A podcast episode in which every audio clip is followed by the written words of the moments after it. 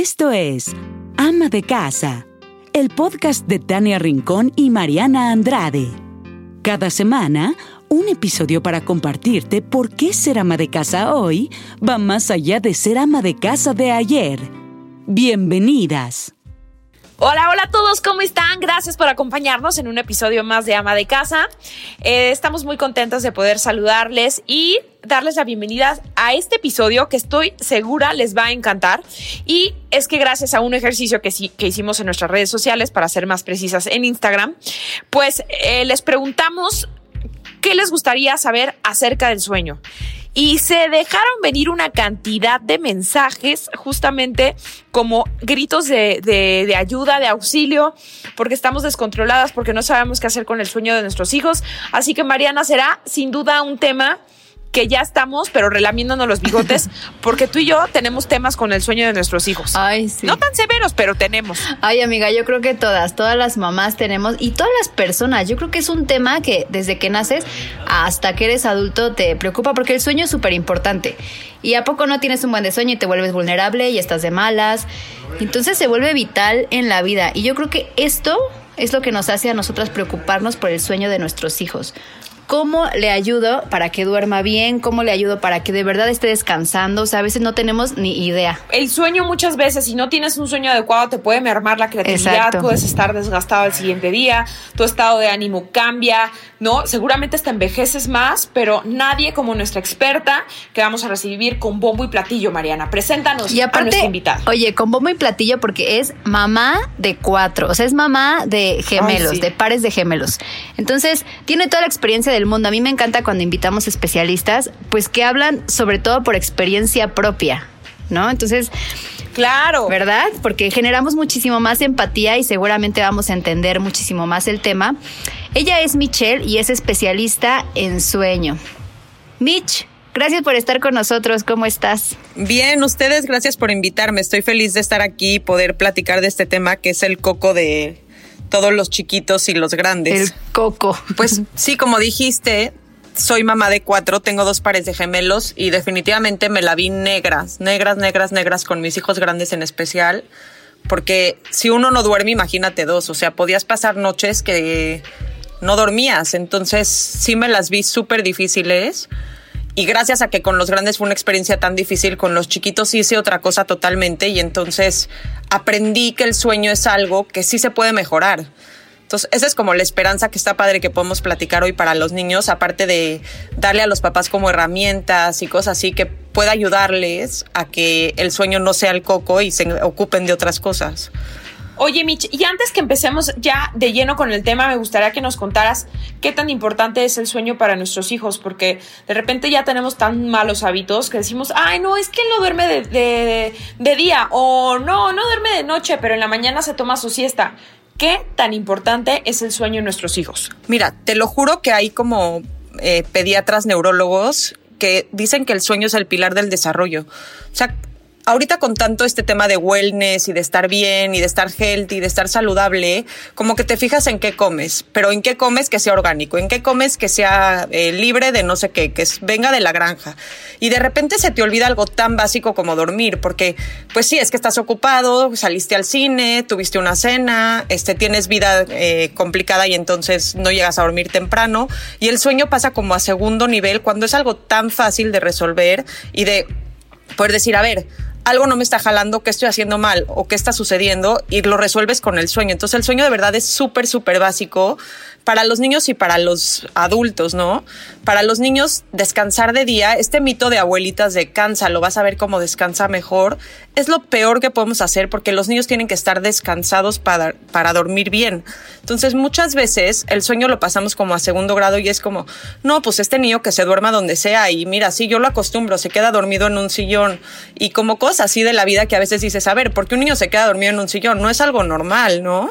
Entonces el sueño ayuda a que eh, se organice el crecimiento, se, se segregue la hormona de, pues la hormona de crecimiento en la noche cuando dormimos, a que las memorias se organicen, a que se dé desarrollo. O sea, los niños que duermen bien está ligado a que el lenguaje se da bien, a que motrizmente son mucho más ágiles y lo hacen a tiempo. Entonces, realmente el sueño es como de esas cosas que sí hay que tomar en cuenta como algo muy importante y no dejarlo en segundo plano. Lo dices muy bien, Mitch, es muy importante nosotros nos damos cuenta ya como adultos. Pero en nosotros también está, creo, crear este hábito en nuestros hijos de, de, saber descansar bien, sobre todo, porque hasta eso se enseña, según yo. Y entonces, aquí va mi primer pregunta. A mí me gustaría que abordáramos este tema mucho, pues, desde el tema de mamás primerizas o de, de las mamás este, que ya van a tener pues, un segundo hijo como yo, ¿verdad? Entonces, yo sigo preocupada en cómo le voy a hacer, pero bueno, iremos eh, resolviendo preguntas. Eh, ¿Cómo hay algo que yo pueda hacer desde ahorita, eh, desde que estoy embarazada, para poder crear buenos hábitos del sueño en mi bebé? Mira, hay cosas que sí puedes hacer definitivamente. Lo primero es informarte. Cuando tú sabes qué sucede, cómo funciona el sueño, eh, en qué se basa, cuánto tiene que dormir tu bebé, cómo ayudarlo a que desde el principio que llega a tu casa, por ejemplo, nosotras pensamos que los bebés en la noche muchas veces llegas y dices, no, es que trae el horario volteado. ¿Por qué? ¿Por qué lo trae volteado? No, pues es que en el día caminas y en la panza se arrulla y en la noche pues te acuestas y está despierto, ¿no? Pero realmente es entender que los bebés cuando nacen no segregan melatonina, que es la hormona del sueño. Entonces, como no segregan melatonina, pues no tienen nada que los haga sentirse cansados de noche, por ejemplo. Entonces llega a tu casa un bebé y le da igual si es el día o es la noche, porque no hay nada adentro de él que lo haga sentirse cansado cuando oscurece. Y pues claro que nosotras que sí, de repente en la madrugada que el bebé no duerme, tú estás infartada porque dices, a ver, yo sí estoy cansada, yo quiero dormir. Entonces, ¿qué puedes hacer? Por ejemplo, saber que cuando llegue el bebé a tu casa es fácil que tú le enseñes cómo distinguir día y noche. Y eso sí lo puedes saber, como hacer información y, tener estrategias para que cuando ya esté contigo ya puedas ir organizando algunas cositas que son como básicas para que vayas sentando buenos hábitos, ¿no? Pero a ver, dime algo, Mitch. Es un mito, porque yo seguramente lo traigo ahorita, es un mito que, o sea, yo siento que ando ahorita en friega, o sea, mi embarazo con Santi fue súper diferente ahorita. Entonces ahorita ya ando en friega y ando en mudanza y de arriba abajo y haciendo ejercicio. Y yo a veces digo, ay, pobre bebé, lo traigo de arriba para abajo y seguro ni está durmiendo bien y ni está descansando. ¿Eso es mito total? Sí, total. O sea, en, en, el vientre materno los bebés, pues si está recibiendo el alimento que necesita y los nutrientes, no tendría por qué estar pasando ningún... O sea, no podría, no tendría por qué no estar descansando, ¿me entiende? Oh, ok. Oye, Mitch, y sobre todo, vas a, me voy a ir un poquito más atrás de lo que acabas de explicar, porque nos acabas de contar como el, el procedimiento, digamos, de qué hacer cuando llega, traes a tu recién nacido a casa. Pero, ¿los bebés duermen cuando están en la panza? Este, mira, hay muchos estudios porque es difícil como saber realmente qué sucede, pero hay muchos estudios que sí. O sea, que sí los bebés duermen en la panza de la mamá. Ok. Obviamente, te voy a decir qué pasa. Los bebés, bueno, todos dormimos por fases de sueño. Es normal, el sueño se divide en diferentes tipos de fase y hay fases de sueño donde son más ligeras y más profundas. ¿Qué pasa? Que cuando son muy chiquitos las fases son variables. Hay fases de 20 minutos, de 30 minutos, de 40 minutos. Entonces realmente es difícil saber cuánto duermen. Claro. A partir de los cuatro meses ya son fases como de una hora. Y ya cuando son como de dos, tres años ya tienen fases de 90 minutos. Ok. Entonces, como las fases son tan variables al principio, es difícil saber, por ejemplo, un bebé de cero meses o de un mes puede dormir una siesta de 20 minutos y luego una siesta de tres horas, ¿me entiende? Claro. Y ni una es buena y ni una es mala, simplemente como las fases son variables, todas son aceptables. Entonces yo creo que pasa lo mismo en la panza, como que duermen por periodos. Mm, qué interesante. Acabas de responder justo una pregunta que hicieron muchísimo en Instagram de cómo saber cuánto tiene que dormir mi bebé o si está, preguntaban mucho, ay, mi bebé tiene tres meses y solo duerme 30 minutos, ¿está bien? Y pues como dices, o sea, más bien nosotras tenemos que ver esos focos rojos, ¿no? Saber si el bebé no está durmiendo bien, si está de mala, si está vulnerable. ¿Nos podemos dar cuenta de eso en un bebé recién nacido? Sí, totalmente. Mira, por ejemplo, un recién nacido duerme entre 14 y 18 horas más o menos. Las cuales... ¿Considera recién nacido hasta cuántos meses, Mitch? Pues yo diría que tal vez de 0 a un mes, 14 a 18 y luego una horita menos, o sea, como de no sé, 13 a 17 y como que mientras van creciendo vas bajando un poquito. Recién nacido es como hasta los tres meses, ¿no? Hay esta famosa teoría que nos faltó un trimestre. O sea, que nacemos tan dependientes de alguien más que nos faltó como la maduración de un trimestre extra o un trimestre que no se dio en, la, en el vientre para poder salir un poquito más maduritos para experimentar el mundo, ¿no? Entonces, este, pues suponte que el primer mes duermen entre 14 y 18 horas, pero como te digo, no hay nada que los haga estar cansados de noche, entonces duermen la mitad en el día y la mitad en la noche. Un bebé de cero meses que solamente duerme media hora en el día, pues no. O sea, algo no está bien, ¿me entiendes? Ok. Oye, Mich, para esto, yo cuando, bueno, soy mamá primeriza, tengo que hacer la aclaración aquí. No es que no lo supieran o a lo mejor mucha gente no sabía. Ok. Yo era una loca de apuntar todo. Anotaba cuando las evacuaciones y cuando le daba pecho y que si del izquierdo y que si el derecho y cuánto dormía. Ok. Está bien que vayamos teniendo como una bitácora de sueño porque justamente pues iba siendo como la suma de las horas que, que dormía. Está bien, lo aconsejas, no lo aconsejas. Mira, es una excelente herramienta si a ti te funciona. O sea, tú puedes como darte cuenta, a ver, ¿qué pasó aquí? Ah, no, pues es que se despertó y le di los dos pechos y entonces lo acosté a dormir a la media hora y se durmió dos horas. Estuvo bien agarrado el sueño a tiempo, estaba satisfecho de comer, entonces me funcionó muy bien este horario porque logré que durmiera muy rico, ¿no? Ok. Si de repente te das cuenta que solo le diste un pecho y te tardaste dos horas en acostarlo y durmió 20 minutos y se despertó de mal humor, pues tal vez te puedes dar cuenta como, a ver, me tardé mucho en acostarlo, entonces, este, pues llegó muy cansado, no descansó. Entonces, es una muy buena herramienta como para tener un control de qué está pasando y de repente decir, oye, a ver, ¿qué está pasando? ¿Por qué no durmió nada en todo el día? Ah, no, pues es que en lugar de darle como ayer, no sé, el pecho dos veces, eh, seis veces en el día, solo le di cuatro. Ah, pues tal vez tenía hambre, entonces sí le tengo que dar un poco más de comida en el día, porque si no en la noche va a tener hambre. O sea, como que Oye, te sirve mucho para eso. Claro. Ahorita que decías lo del pecho, ¿es bueno que se duerman con el pecho? Mira, te voy a decir qué pasa. Hay una cosa que mucha gente no conoce que se llaman muletillas de sueño. ¿Qué quiere decir una muletilla? Tal cual como cuando te rompes un pie, te agarras como de un bastón o de una muleta para poder caminar. Ok. Entonces, los bebés, cuando no saben conciliar el sueño por sí solos, ¿qué quiere decir que por sí solos? Que los puedas acostar y solitos puedan quedarse dormidos. Cuando no saben hacer eso y dependen de algo externo, llámale pecho, llámale arrullo, llámale brazos, este... Biberón, digo, chupón. chupón. Hay un momento de la vida donde el chupón se vuelve una muletilla porque no se lo saben poner solitos, pero sí lo necesitan para dormir.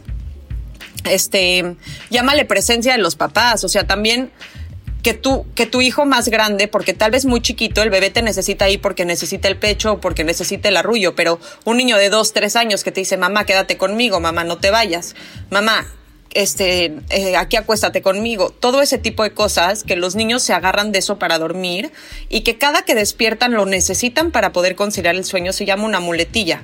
Entonces, estas muletillas provocan que, por ejemplo, si tú te quedas dormida con una mamila en la boca, probablemente lo primero que busques cuando te despiertes es la misma mamila, ¿no? Sí. Entonces, pues no es que sea bueno o sea malo, porque aquí no hay matices ni hay es como te funciona, no te funciona, tu bebé descansa, tu bebé no descansa, ¿no? Es un poco lo que te gusta, lo que te acomoda y lo que te funciona o con lo que tú quieres estar. Claro. Yo me declaro súper culpable, Mitch, porque yo hice eso. O sea, yo fui de esas mamás que la verdad me costó mucho trabajo anotar y ser metódica y saber que se tiene que dormir a tal hora. Y yo seguí como el ritmo de Santi. O sea, si él tenía sueño, yo lo dormía. Si él me pedía comida, yo le daba de comer. Le daba pecho, se me quedaba dormido, pues lo apapachaba y pues ya. Y sí me ha costado ahora mucho trabajo, o sea, yo sé que ha sido un error porque hoy Santi no se duerme si yo no lo abrazo, porque si está en su cama justo se despierta y se va al cuarto de nosotros porque necesita que lo abrace para volverse a dormir. Exacto. Y si se queda dormido desde el principio con nosotros, no se despierta en la madrugada. Entonces es clarísimo que lo que lo despierta es esa muletilla justo que es el, pues mi abrazo. Sí, acostumbrarse a que se queda dormido contigo. Es que imagínate que tú te quedas de repente dormida, no sé, en un carrito en el coche y te despiertas en un carrito de súper. Pues te paras y dices, ¿qué pasó? ¿Dónde estoy? O un niño se queda dormido con su papá o con su mamá, se despierta y dice, pues ¿a dónde se fue? Claro. ¿No? Entonces, un poquito como esta parte de, por un lado, explicarles y decirles, a ver, mi amor, ¿dónde duermo yo? ¿Ya sabes dónde duermo? Sí, mamá, sí sé dónde duermes. Muy bien, mi amor, este, yo duermo aquí, mi vida. Eh, te puedo acompañar un ratito. O sabes que con los niños grandecitos lo que funciona es como decirles algo que no dependa de ti. Decirle, a ver, mi amor, me voy a quedar contigo lo que dura esta canción. Entonces, por ejemplo, le pones una canción de música clásica y cuando terminan los seis minutos, es como una señal que ya se terminó y ya no dependió de ti de decirle, me quedo cinco minutos, porque el tiempo es tan relativo que cinco más, o me quedo otro ratito, o me Entonces, si tú le dices como, a ver, Santi, te voy a acompañar lo que dure esta canción y cuando termine me voy a ir a mi cuarto y tú te vas a dormir aquí, papi, pues igual y te funciona como para que entienda que es la duración X, que es algo que no depende de ti, ¿me entiendes? ¿Y qué pasa si... Entonces... Ay, perdóname que te interrumpa, Mitch, pero ¿qué pasa si se despierta? No, no, no, dime, dime. O sea, ya pasó eso. Entonces Santi se despierta en la madrugada y va a mi cuarto. Yo me tengo que levantar a regresarlo a su cuarto. Más uno. A mí me pasa eso en este momento de mi vida. ¿Qué hacemos? Patricio tiene tres años. Sí, es que, mira, te voy a decir que la cuna es maravillosa para que no pase eso porque la cuna ayuda a que los bebés no se puedan bajar y caminar tan fácil.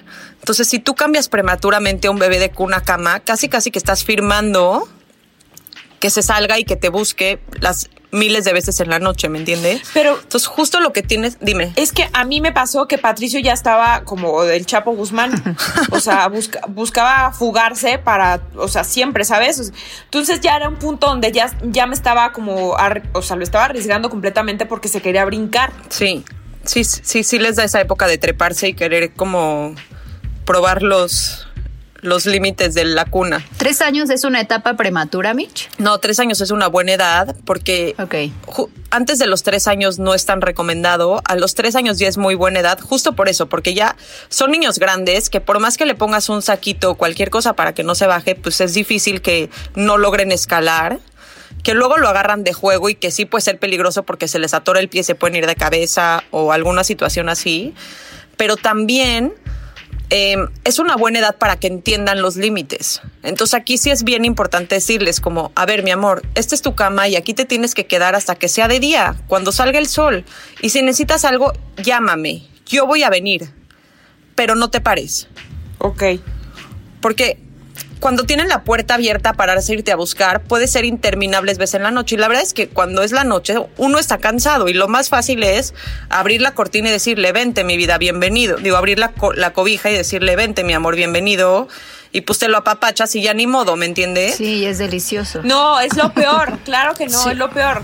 Mariana piensa diferente a mí, pero... Ay, a mí sí me gusta. No, a mí no me gusta, porque yo amanezco contracturada y mi cama es mi cama y, de Dani, o sea, no de Patricio ni inquilinos ¿no? Exacto. Que vienen deambulando en la madrugada. Sí, no. Porque no puedo dormir. ¿Pero qué están haciendo, amiga? ¿Se lo quedan ahí con ustedes a dormir? No, no, por ejemplo, les voy a dar un caso muy, muy práctico. Ayer, Mitch, escucha, escucha esta historia de drama. Sí, a ver, a ver. Eh, llega a las cuatro y media de la mañana y dice, quiero dormir aquí. Y le dice Dani, no, yo te acompaño a tu cuarto porque pues nos vamos turnando. Una vez eh, Dani, otra vez yo. No, mi amor, te acompaño. Entonces se le escolta hasta su cuarto y le dice, quédate aquí.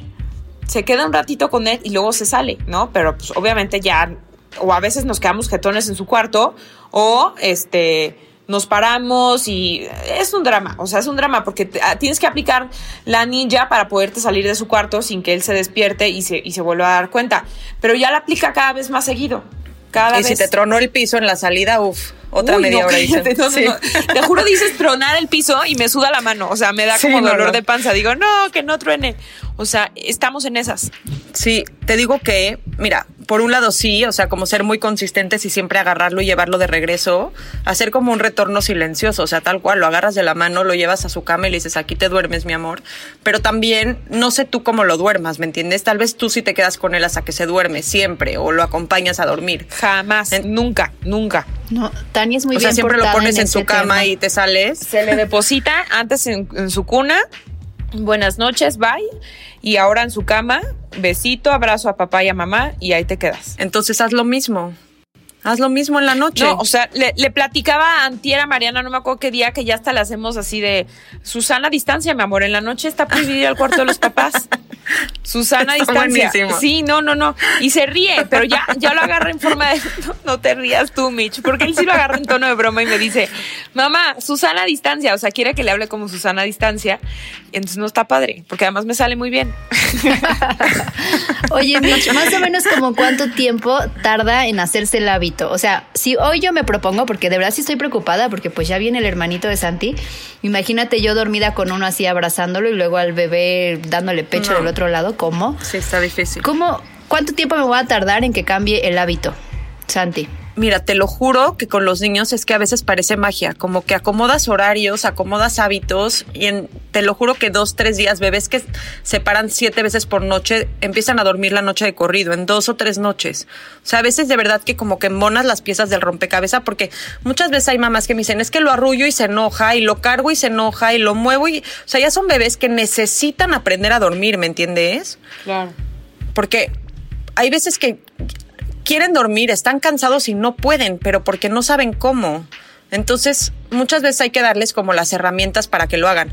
Te digo, un cambio lo puedes lograr fácil, pero el problema es la consistencia. O sea, tú tal vez hoy te das a la tarea de hacerlo, mañana lo haces, pasado lo haces y lo haces súper bien. Y ya tres o cuatro días sientes que vas muy bien, pero el quinto día que ya te cansaste, te cae a la cama y lo vuelves a recibir y no se hizo como consistente, ¿me entiendes? Entonces, una vez que decides hacerlo, hay que ser súper consistente y, decir como, a ver, yo ya quiero hacer el cambio porque a mí esto ya no me está funcionando. Si te funciona y te gusta que duerman en tu cama, pues se vale. O sea, siempre que no sean muy bebés, porque ahí también hay otros riesgos, pero ya más grandecitos se vale si tú quieres. El punto es como ser muy muy consistente. Normalmente los hábitos se cambian en los niños chiquitos como entre 14 y 21 días Ay, ajá. para que realmente el cambio sea después de ser muy consistente. Es que sabes que Pero los vuelve- cambios ajá. iniciales son rápidos. Es que se vuelve una, con- una codependencia extrema, o sea, sí está bien difícil, pero sí tengo que confesar y seguramente yo espero después de este episodio eh, escuchar y leer a muchas mamás que me pongan más uno y me digan que no soy la única. Pero, o sea, es entre codependencia y pues también, o sea, te gusta, sientes bonito, pero a la vez te das cuenta que sí, o sea, imagínate, el bebé durmiendo en medio de la pareja no, no es bueno, o sea, no trae cosas positivas. Sí, pues mira, te digo, es como, o sea, hoy puse en el Instagram una foto de una cama gigante, pero literal una cama gigante como de seis personas que venden para los que les gusta colechar toda la familia o una, un cuarto con las dos hermanas juntas y como que, ¿qué familia eres, no? Y hay unos que les gusta la cama gigante con 20 niños encima y hay unos que les gusta, este, pues cada quien en su cuarto, pero se vale. ¿Me entiendes? Es como un poquito, cuando ya no te funciona es cuando sí tienes que buscar el cambio. O sea, si a ti te gusta que Santi vaya a tu cama, qué padre, disfrútalo mientras todos descansen. Si ya no te funciona, entonces sí es momento de, de decir, a ver, ya no me gusta, ya no me funciona, no descansamos y ya... Pero pues sí, es como una codependencia que al final de cuentas, si tú no estás lista para hacer el cambio, no va a haber nada que logre que lo hagas, ¿me entiendes? Porque sí, sí es trabajo. Pero es que siento que Mariana lo dice más en el tenor y, y si no, ayúdame, amiga, a entender que te agobia que, por ejemplo, con, con bebé recién nacido, pues se va a parar más veces, ¿no? Y la manera de comunicarse de los bebés es llorando. Si tiene hambre o si tiene el pañal sucio, va a llorar y va a despertar a Santi. A ti te da más miedo por eso, ¿no? Exacto, va a ser un sistema que ya no va a funcionar porque justo Santi se va a despertar porque el bebé está llorando, entonces yo no le puedo de- dedicar tiempo al bebé porque hay que ver que Santi esté tranquilo y que se vuelva a dormir. Y también este tema de que, por ejemplo, Santi el otro día ya nos dijo, Sergio está al lado de mí, estábamos abrazados y Santi llegó y le dijo, papá, estás en mi lugar. Y yo como psicóloga sé que esto pues no está tan bien, que ya no, ya no estuvo como tan sano. Ajá, entonces fue como toda esta plática de no, mi amor, aquí va papá, tu cuarto está allá, y él a fuerza decía que su lugar era al lado de, de mí y en medio de nosotros dos. Y eso pues ya, yo sé, o sea, yo sé que no está bien. Pero como dices, si está funcionando y el sistema funciona bien, el entorno familiar está bien, entonces pues puedes seguir haciéndolo así, pero ¿cómo le hacemos para no llegar a este punto, Mitch? O sea, ¿qué hábitos podemos generar desde que nuestros hijos están pequeñitos para que el tema de dormir no sea un problema a lo largo del tiempo? Mira, te voy a decir que una cosa bien importante que los niños necesitan y que les da muchísima seguridad es tener buenas rutinas.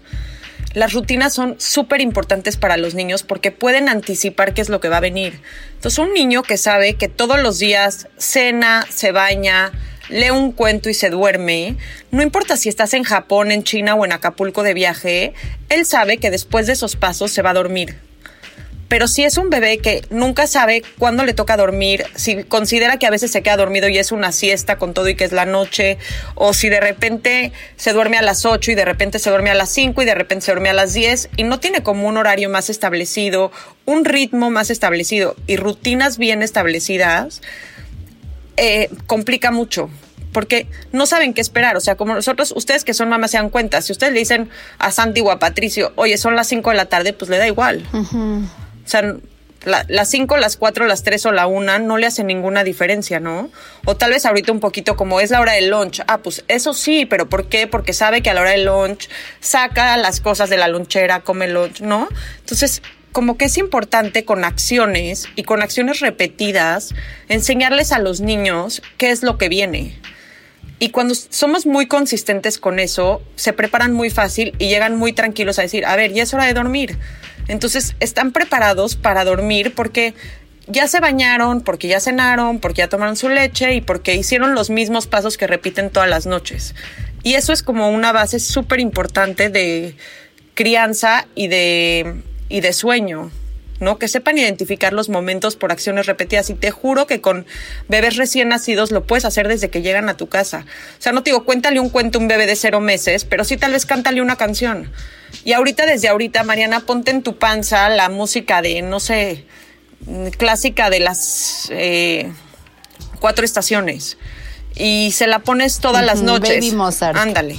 Y le pones Baby Mozart todas las noches. Y de repente cuando nazca le sigues poniendo Baby Mozart todas las noches. Y entonces para él la señal del Baby Mozart todas las noches es como, es hora de dormir. Porque tú lo conviertes en eso. ¿no? Como algo así. ¿Y qué tan, qué tan sargento tengo que ser, Mitch? O sea, eh, a mí sí me preocupa este tema porque yo no lo logré con Santi. Amiga, ya me están lloviendo las eh. pedradas hasta acá. Mitch, o sea, es que yo soy tan Tania tengo que ser? es, que, es que yo soy el sargento number one. O sea, yo... Te voy a decir qué pasa. O sea, yo, a Tania y a mí pues nos tocó vivirlo juntas nada más se llevan tres meses nuestros hijos. Bueno, casi dos, dos y cachito. Ok. Y pues si estábamos, por ejemplo, en una fiesta juntas, en una reunión, o sea, de verdad, Tania se iba a las 7 de la noche porque iba a dormir a Patito. Ok. Y hoy día se lo aplaudo increíblemente porque Patito va y se duerme, o sea, se duerme solito y se duerme a las 8, ¿verdad, amiga? Ocho y media ya es muy a tarde. Las 7. Amiga, en cuarentena a las 7 ya está dormido. ¿Ves? Y se duerme, o sea. Sí, es que sí. Y yo con Santi era un poco más permisiva, o sea, en mi pensar de mamá primeriza yo era permisiva y decía, ay, no importa, que hoy se duerma más tarde. Ok. ¿Qué tan, o sea, que dónde está el equilibrio ahí? Mira, yo creo que es un poquito la forma de ser de cada quien y lo que te funcione. Yo soy sargento también, o sea, yo con cuatro hijos, si no era un sargento, a mí no me daba la vida. Yo tuve que estructurar a mis segundos hijos para poder tener tiempo con mis primeros. Y tuve que hacer un horario de dormir donde yo también me prefería ir de la fiesta para dormirlos porque si no yo tenía cuatro niños cansados. O sea, de verdad que ya para mí no era funcional, ¿me entiendes? Entonces yo sí soy un poco equipo sargento, pero porque a mí me funcionaba.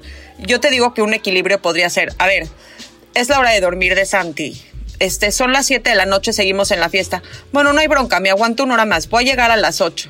¿Qué voy a hacer a las 8? En lugar de hacerle su rutina de baño con un baño de 25 minutos con juguetes en la tina, pues lo voy a bañar rápido, para que sea un baño como más express, pero que sí sepa que ya pasó su rutina y entonces haces tu rutina más express y lo duermes un poquito más tarde, por ejemplo. O este tengo una fiesta y le toca la siesta al bebé. Bueno, no pasa nada, le doy la siesta tal vez en la misma hora, pero en la carriola. O sea, como un 80-20 yo diría que es un buen equilibrio donde 80% sea como la estructura y la rutina y el 20% restante sea como la flexibilidad de, bueno, se la doy en la carriola, bueno, este, voy a salir a cenar, lo duermo antes y lo duermo en la carriola. Como esa parte donde, pues la vida es la vida, ¿no? También a veces, por más que quieras llegar temprano, no la libras. Entonces, a los niños les da mucha seguridad tener estructura. Yo sí, de eso sí estoy 100% segura. Pero no tienes que ser... Aparte, sí, perdón. Es que justo, o sea, ahorita escuchándote y escuchando a Mariana, yo siento que si yo tengo otro, otro bebé, ojalá que así sea, porque lo estoy buscando. Ojalá que sí. Yo voy a hacer completamente como fue Mariana con Santi. Y creo, tú, creo, Mariana, que a ti te va a pasar que con tu segundo bebé vas a ser como fui yo. Sí, totalmente, justo. Porque justamente tú ya sabes lo que no te funcionó o lo que sí te funcionó con Santi y vas a tener que sí o sí hacer espacio para Santi. Claro. Porque Santi te va a reclamar ese tiempo y tú te vas a tener que reorganizar mejor. Sí. Yo, de verdad que con lágrimas y con mucho trabajo, casi casi sangre, me costó hacerle la rutina a Patricio porque de todas las fiestas nos teníamos que regresar, de todos los compromisos nos teníamos que salir, porque yo lloviera, relampagueara o tronara el cielo, nosotros estábamos aquí a las 6 de la tarde para darle de cenar, seis y media lo bañábamos y a las 7 ya estaba dormido. Entonces, siento que yo fui súper rígida y no me arrepiento porque me ha funcionado y hoy, gracias a Dios, a las 7, China libre, ya puedo hacer lo que se me dé la gana con Dani. O, sabes, tirarme a ver un libro, a leer un libro, a ver una serie o demás. Pero creo que con el segundo me voy a relajar, creo yo, Mitch. No, está perfecto. Pero te voy a decir, tu relajación va a ser salir a las 7 de la fiesta. Sí, claro. Porque o sea, no vas a llegar al punto donde no vas a poder tener estructura porque esa es tu forma de ser. Bueno, ¿y quieres saber una peor? O sea, imagínate así, así, de loca yo. Patricio siempre se dormía, o sea, Patricio ha ido a la escuela desde muy chiquito porque yo trabajaba. Bueno, sigo trabajando, ¿no? Pero mi trabajo demandaba que yo lo tenía que llevar a un lugar a que lo cuidaran. Entonces, pues ahí se le acostumbró a que su, siesta era de, de 12 a 2 de la tarde. Entonces, en fin de semana yo no salía hasta las 2 de la tarde para que Patricio durmiera su siesta aquí, porque si no se volvía insoportable.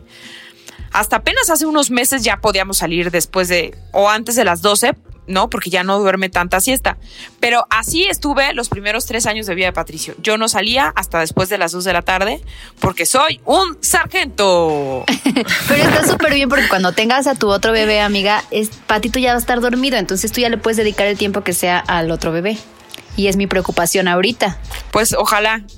La verdad. Sí, o sea, como que sí ayuda, porque Ah, yo justo hice al revés, a mis chiquitos los dormía a las 7 y a mis grandes a las 8, pero de 7 a 8 podía cenar con los grandes, bañarlos, dedicarme a ellos y entonces los chiquitos ya estaban dormidos mira, te organizas, ¿me entiendes? El punto es que, o sea, como tú dices, yo la siesta, yo sí prefería que tuvieran siestas estructuradas y también claro que las prefería que las hicieran en la cuna, porque pues si yo sabía que dormían de 9 a 11, entonces yo me iba con los otros a desayunar o al parque o a lo que fuera, ¿no? Claro. Entonces, esa estructura como que por un lado dices, me obligaba a estar en mi casa, pero también tú sabías que si le decías a Dani, Dani, te quedas con Patito, este, se duerme a las 12, pues para él era muy fácil y tú tampoco tenías esa sensación de, a veces cuando los dejas encargados te da esa culpa como, chin, me estoy perdiendo tres horas despiertos de los niños o no sé qué va a pasar o no sé si lo van a poder dormir o si me voy no se va a poder dormir porque me voy a llevar el pecho. Ya, como que sabes que se duerme a las 12 y dices, bueno, pues me voy a ir y regreso a las 2. Cuando se despierte ya nos vamos a comer. O sea, como que por un lado sí te hace estar como más en casa, pero por otro lado eh, sabes que viene predices. O sea, puedes quedar con alguien de comer dos y media porque sabes que él se va para las dos. Sí, completamente. ¿No? Sí, creo que sí es importante. Como que sí me voy a hacer team sargento. Lo necesito. Y sobre todo que se aprende sobre la marcha, o sea, y nadie experimenta en cabeza ajena. O sea, ya tuvimos como que lo mejor de los dos mundos y creo que luego por eso la personalidad de los segundos hijos, ¿no, Mitch? O sea, como que ya haces niños más seguros, más independientes. Total. ¿No? Porque con el primero estás, pero atrás de ellos. Sí, total. Pobres. No, y con los segundos ya estás como tratando de ver qué onda con el primero y lo que te quede le das al segundo y de repente vas al segundo y el primero ya se te fue. Sí, haces lo que puedes. La verdad es que la maternidad uno siempre pone lo mejor de nuestra parte para hacer lo mejor que podemos y a veces sale y a veces no, pero es normal equivocarse, ¿no? Oye, Mitch, y ya regresando como a la materia, ¿qué hábitos, como te mencionaba Mariana, tenemos que implementar en nuestros bebés para que eh, vayan eh, como teniendo estos este, hábitos correctos de sueño? O sea, ah, como una, que nos expliques cómo sería la rutina ideal para, para aplicarla en casa. Desde el día uno. Mira, un recién nacido, o sea, un recién nacido, lo primero que hay que enseñarles a distinguir entre día y noche.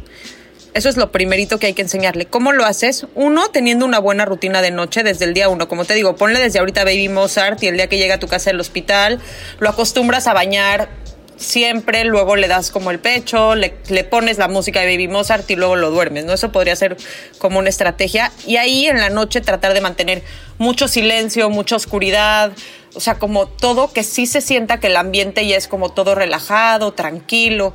Y en el día, pues mantener el ruido normal que hay en la vida, o sea, que haya ruido, que haya, pues si se barre, se barre, si se trapea, se trapea, si se limpia, se limpia y tratar de que estén expuestos a la luz, por lo menos los primeros dos o tres meses, no oscurecer el cuarto para que empiecen a distinguir entre día y noche. Eso ayuda muchísimo al principio. Ok. A mí me falló eso muchísimo. Por ejemplo, Patricio dormía así en el día y prohibido prender una licuadora, una aspiradora. O sea, no me hablen, a nadie me dirija la palabra porque mi criatura duerme. Lo hice muy mal, la verdad, lo hice terrible. Mira, no pasa nada porque también hay unas herramientas que se llama white noise. No sé si lo conocen. No. Sí. Es un ruido, se llama white noise. Es como un ruido que suena así. O sea, es un ruido como de fondo, que es un ruido blanco se llama. Ok. ¿Qué hace este ruido? Es un ruido que suena constante y que aparte de que suena constante, aísla los ruidos externos. Entonces es una buenísima herramienta como de ambiente para tener hábitos desde que nacen los bebés. ¿Qué pasa? Que cuando un bebé está en la panza de la mamá, el- la sangre que corre por las venas tiene un sonido súper, súper fuerte, como de una aspiradora. Wow. O sea, imagínate que un bebé está sujeto a sonidos de aspirador y de repente nace y tú le quieres mantener todo silencioso, ¿no? Como que a veces los bebés nacen y dicen, ¿cómo? O sea, yo venía de un ruido de 70 decibeles a un ruido de 0 decibeles. Entonces, eh, se sacan un poquito de onda. Y este ruido que le pones, que tiene que ser un ruido constante, que no sube y baja, porque de repente buscas white noise en internet y te encuentras como de olas y canciones. No, tiene que ser un ruido así súper constante eh, y que justo le aísle los ruidos. Entonces tú pones a dormir tal vez a a Patito y le ponías el white noise en el cuarto y eso le creaba como un ambiente continuo y le aislaba los ruidos de afuera.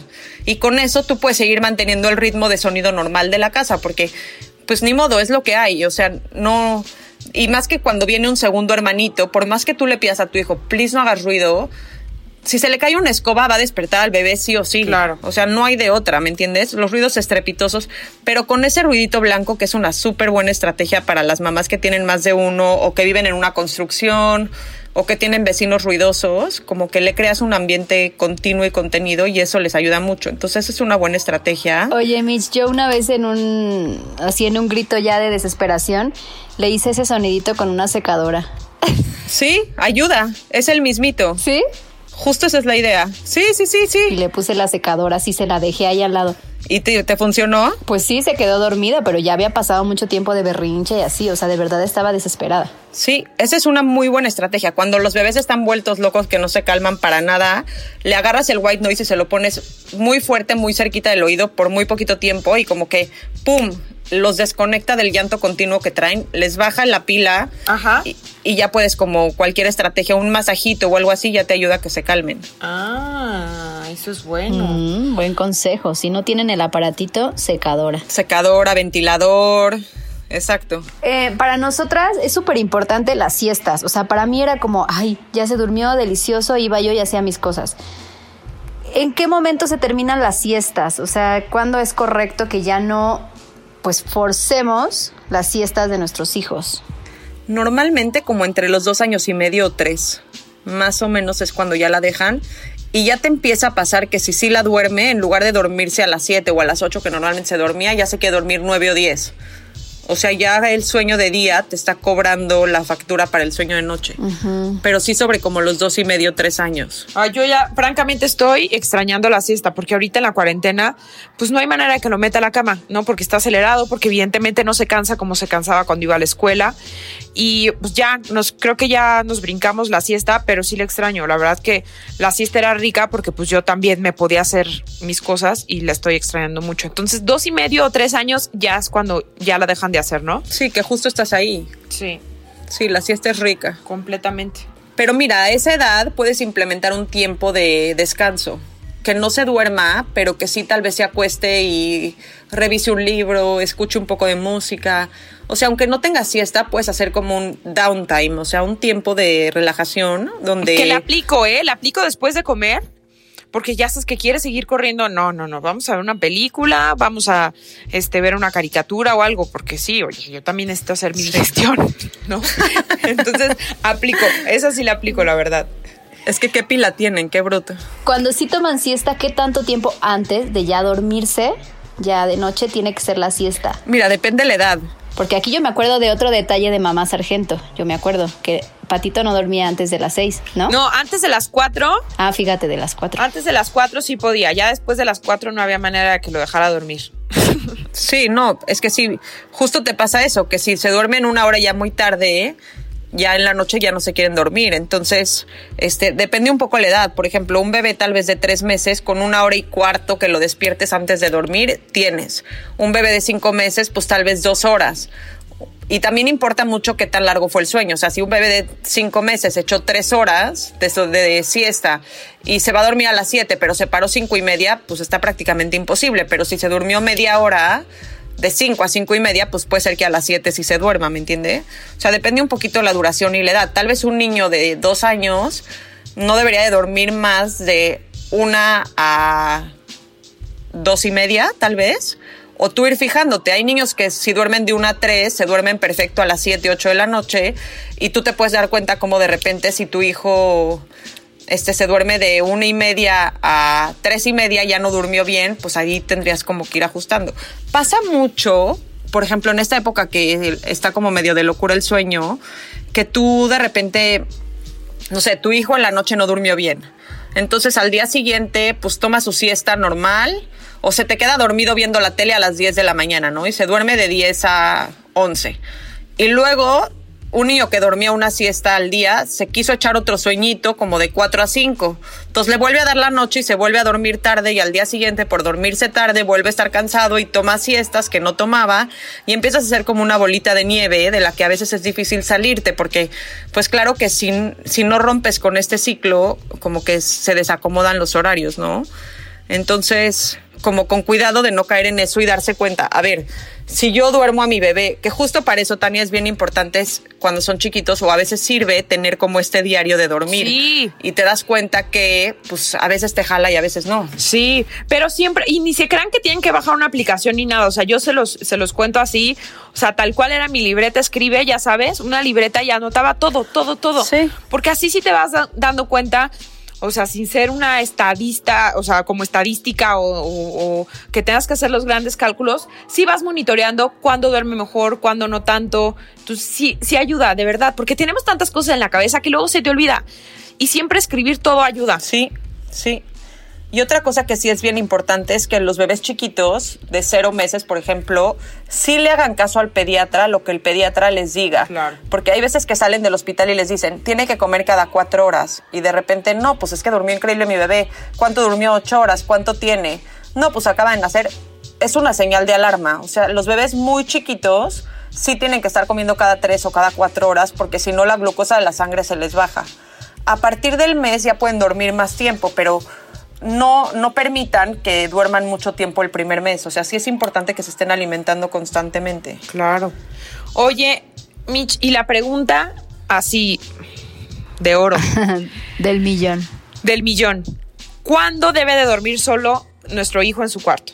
Mira, te voy a decir que hay como varias teorías. La Academia Americana de Pediatría recomienda que pasen el primer año en el cuarto de los papás yo personalmente pienso que si a partir de los seis meses el bebé ya duerme toda la noche, porque pues claro que no lo quieres pasar otro cuarto si te vas a tener que parar cinco veces en la noche a ponerle el chupón. Sí.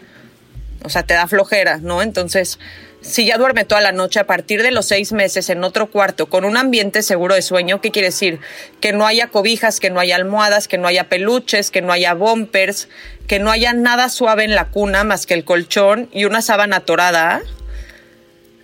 Podrías ya pasarlo a su cuarto, pero con el ambiente de sueño completamente seguro, porque si los bebés a esa edad tienen cobijas, almohadas o objetos suaves, se pueden atorar se les puede atorar la naricita y la boquita y pueden no respirar. Entonces, para que tú estés tranquila de pasar a tu bebé a su cuarto, tiene que ser en un ambiente 100% seguro y que definitivamente se haya pasado de los dos a los cuatro meses, que es cuando se da este pico de muerte de cuna.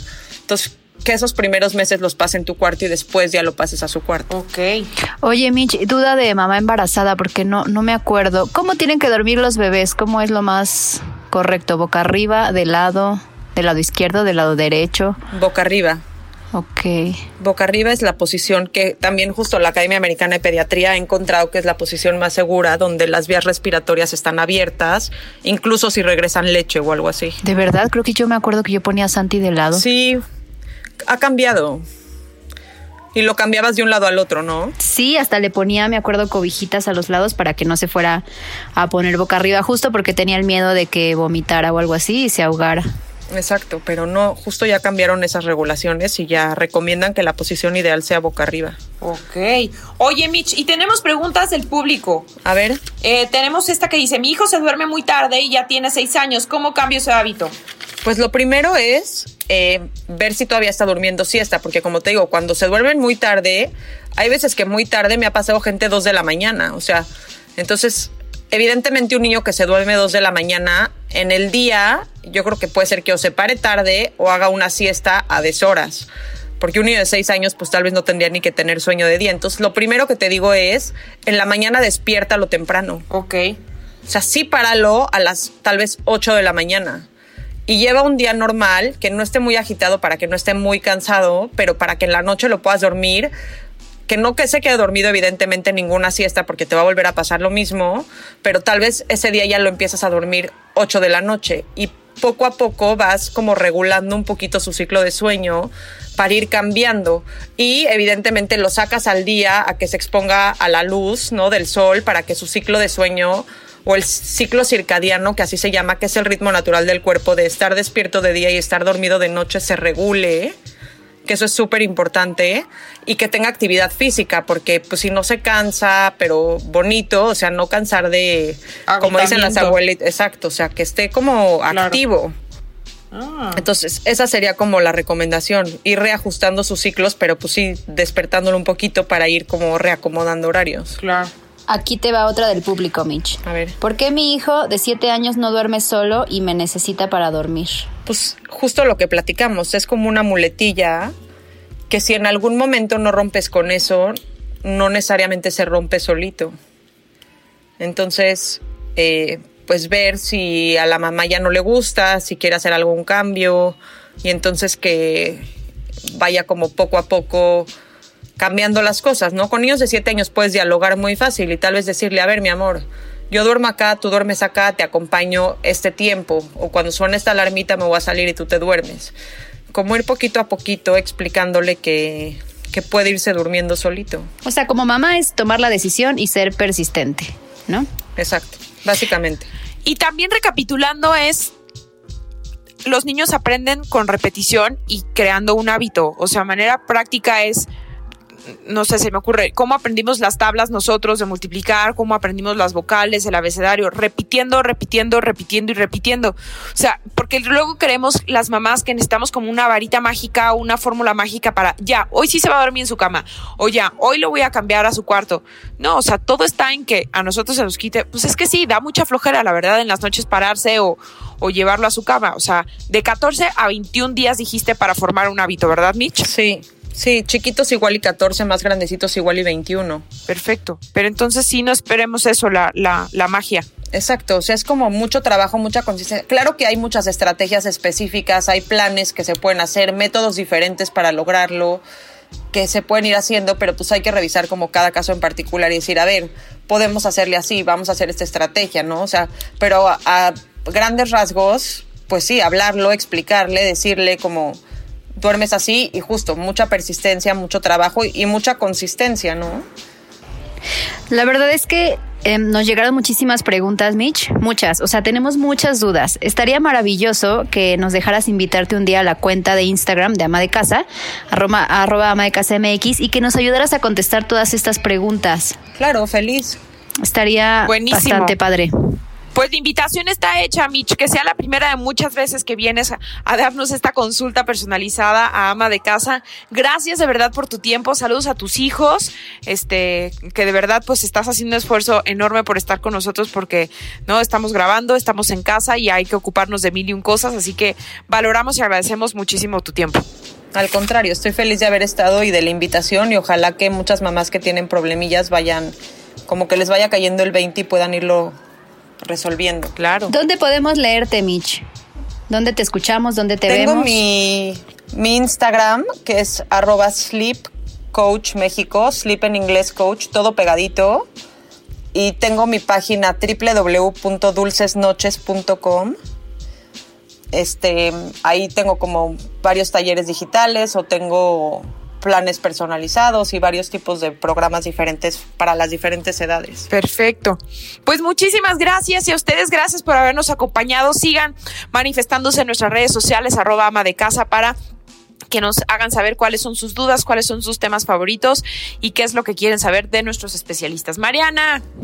Y también suscríbanse a cualquier plataforma que tengan de podcast Está, tenemos Spotify, estamos en Apple Podcast, en Google Podcast, cualquier plataforma que tengan, seguramente ahí vamos a estar. Y si se suscriben, les va a llegar el episodio cada lunes. Gracias, Mitch. Gracias por escuchar un episodio más de Ama de Casa, el podcast para mujeres que son o serán amas de casa de hoy. Por favor, comparte, suscríbete y recomiéndalo. Nos escuchamos la próxima semana.